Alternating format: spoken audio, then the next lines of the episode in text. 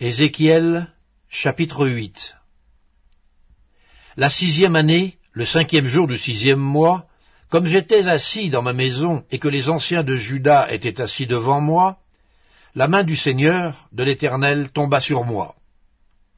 Je regardais, et voici, c'était une figure ayant l'aspect d'un homme. Depuis ses reins en bas, c'était du feu, et depuis ses reins en haut, c'était quelque chose d'éclatant, comme de l'airain poli. Il étendit une forme de main et me saisit par les cheveux de la tête. L'Esprit m'enleva entre la terre et le ciel, et me transporta, dans des visions divines, à Jérusalem, à l'entrée de la porte intérieure, du côté du septentrion, où était l'idole de la jalousie, qui excite la jalousie de l'Éternel. Et voici, la gloire du Dieu d'Israël était là, telle que je l'avais vue en vision dans la vallée. Il me dit, Fils de l'homme, lève les yeux du côté du septentrion.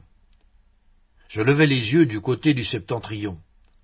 Et voici, cette idole de la jalousie était au septentrion de la porte de l'autel, à l'entrée. Et il me dit, Fils de l'homme, vois-tu ce qu'ils font, les grandes abominations que commet ici la maison d'Israël, pour que je m'éloigne de mon sanctuaire? Mais tu verras encore d'autres grandes abominations. Alors il me conduisit à l'entrée du parvis. Je regardai, et voici, il y avait un trou dans le mur. Et il me dit, Fils de l'homme, perce la muraille. Je perçai la muraille, et voici, il y avait une porte. Et il me dit, Entre, et vois les méchantes abominations qu'ils commettent ici. J'entrai et je regardai. Et voici, il y avait toutes sortes de figures de reptiles et de bêtes abominables, et toutes les idoles de la maison d'Israël peintes sur la muraille tout autour. Soixante-dix hommes des anciens de la maison d'Israël, au milieu desquels était Jazania, fils de Shaphan, se tenaient devant ces idoles, chacun l'encensoir à la main, et il s'élevait une épaisse fumée d'encens. Et il me dit, Fils de l'homme, vois-tu ce que font dans les ténèbres les anciens de la maison d'Israël, chacun dans sa chambre pleine de figures? Car ils disent, L'Éternel ne nous voit pas, l'Éternel a abandonné le pays. Et il me dit, Tu verras encore d'autres grandes abominations qu'ils commettent. Et il me conduisit à l'entrée de la porte de la maison de l'Éternel, du côté du septentrion.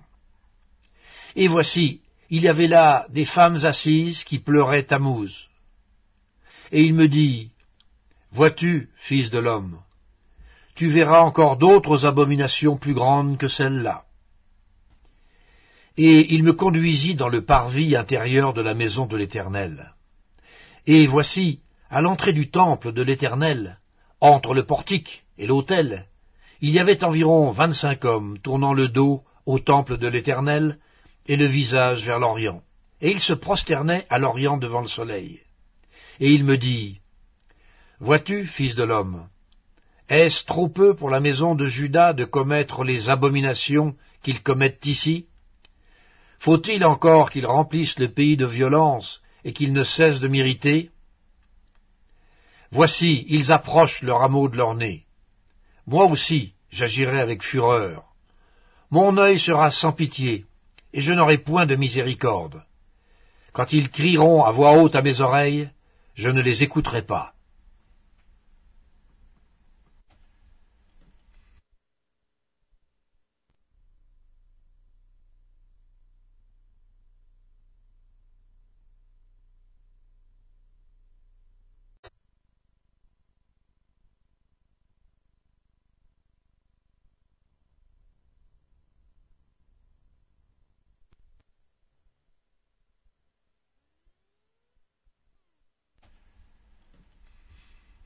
Ézéchiel chapitre 9 Puis il cria d'une voix forte à mes oreilles. Approchez, vous qui devez châtier la ville, chacun son instrument de destruction à la main. Et voici, six hommes arrivèrent par le chemin de la porte supérieure du côté du septentrion, chacun son instrument de destruction à la main. Il y avait au milieu d'eux un homme vêtu de lin et portant un écritoire à la ceinture. Ils vinrent se placer près de l'autel d'airain.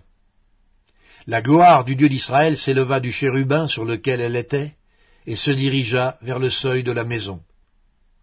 Et il appela l'homme vêtu de lin et portant une écritoire à la ceinture. L'Éternel lui dit, Passe au milieu de la ville, au milieu de Jérusalem, et fais une marque sur le front des hommes qui soupirent et qui gémissent à cause de toutes les abominations qui s'y commettent. Et, à mes oreilles, il dit aux autres, Passez après lui dans la ville, et frappez, que votre œil soit sans pitié, et n'ayez point de miséricorde. Tuez, détruisez les vieillards, les jeunes hommes, les vierges, les enfants et les femmes. Mais n'approchez pas de quiconque aura sur lui la marque, et commencez par mon sanctuaire. Ils commencèrent par les anciens qui étaient devant la maison. Il leur dit, Souillez la maison, et remplissez de morts les parvis. Sortez. Ils sortirent, et ils frappèrent dans la ville. Comme ils frappaient et que je restais encore, je tombais sur ma face et je m'écriais, Ah, Seigneur éternel, détruiras-tu tout ce qui reste d'Israël en répandant ta fureur sur Jérusalem? Il me répondit, L'iniquité de la maison d'Israël et de Juda est grande, excessive. Le pays est rempli de meurtres. La ville est pleine d'injustice, car ils disent L'Éternel a abandonné le pays, l'Éternel ne voit rien. Moi aussi je serai sans pitié, et je n'aurai point de miséricorde. Je ferai retomber leurs œuvres sur leurs têtes. Et voici, l'homme vêtu de lin et portant une écritoire à la ceinture rendit cette réponse. J'ai fait ce que tu m'as ordonné. Ézéchiel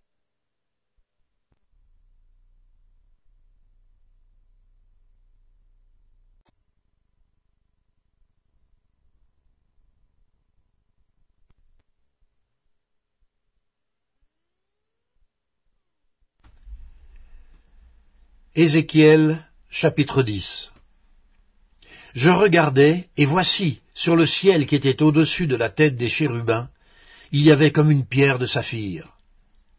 On voyait au-dessus d'eux quelque chose de semblable à une forme de trône. Et l'Éternel dit à l'homme vêtu de lin, Va entre les roues sous les chérubins, remplis tes mains de charbons ardents que tu prendras entre les chérubins, et répands-les sur la ville et il y alla devant mes yeux.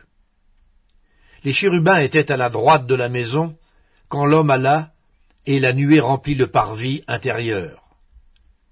La gloire de l'Éternel s'éleva de dessus les chérubins, et se dirigea vers le seuil de la maison.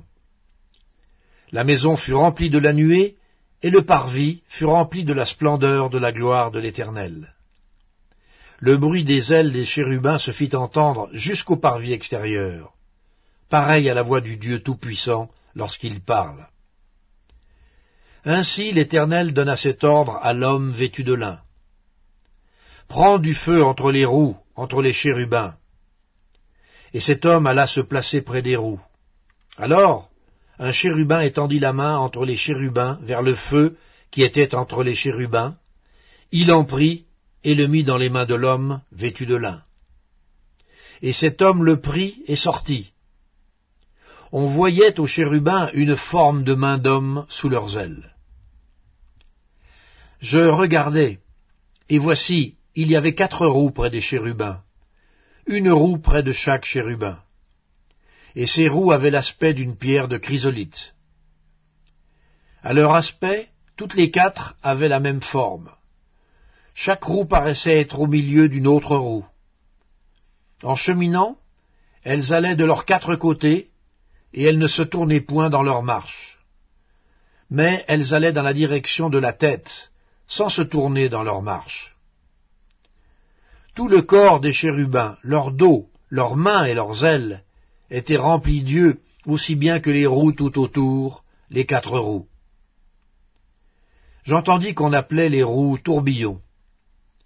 Chacun avait quatre faces.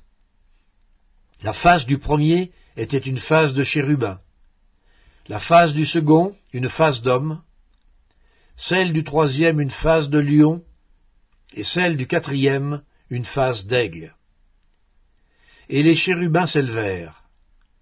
C'étaient les animaux que j'avais vus près du fleuve de Kébar. Quand les chérubins marchaient, les roues cheminaient à côté d'eux. Et quand les chérubins déployaient leurs ailes pour s'élever de terre, les roues aussi ne se détournaient point d'eux. Quand ils s'arrêtaient, elles s'arrêtaient. Et quand ils s'élevaient, elles s'élevaient avec eux, car l'esprit des animaux était en elles. La gloire de l'Éternel se retira du seuil de la maison et se plaça sur les chérubins. Les chérubins déployèrent leurs ailes et s'élevèrent de terre sous mes yeux quand ils partirent, accompagnés des roues. Ils s'arrêtèrent à l'entrée de la porte de la maison de l'Éternel, vers l'Orient. Et la gloire du Dieu d'Israël était sur eux en haut. C'étaient les animaux que j'avais vus sous le Dieu d'Israël près du fleuve du Kébar, et je reconnus que c'étaient des chérubins. Chacun avait quatre faces, chacun avait quatre ailes, et une forme de main d'homme était sous leurs ailes. Leurs faces étaient semblables à celles que j'avais vues près du fleuve du Kébar. C'était le même aspect, c'étaient eux-mêmes. Chacun marchait droit devant soi.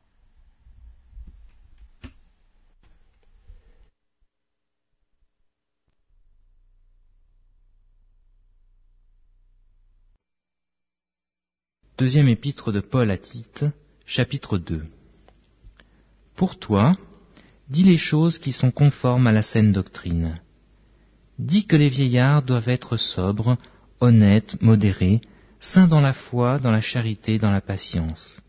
Dis que les femmes âgées doivent aussi avoir l'extérieur qui convienne à la sainteté, n'être ni médisantes, ni adonnées aux excès du vin, qu'elles doivent donner de bonnes instructions, dans le but d'apprendre aux jeunes femmes et à aimer leurs maris et leurs enfants, à être retenues, chastes, occupées aux soins domestiques, bonnes, soumises à leurs maris, afin que la parole de Dieu ne soit pas blasphémée. Exhorte de même les jeunes gens à être modérés, te montrant toi-même à tous égards un modèle de bonnes œuvres, et donnant un enseignement pur, digne, une parole saine, irréprochable, afin que l'adversaire soit confus, n'ayant aucun mal à dire de nous. Exhorte les serviteurs à être soumis à leur maître, à leur plaire en toutes choses, à n'être point contredisants, à ne rien dérober, mais à montrer toujours une parfaite fidélité, afin de faire honorer en tout la doctrine de Dieu notre Sauveur.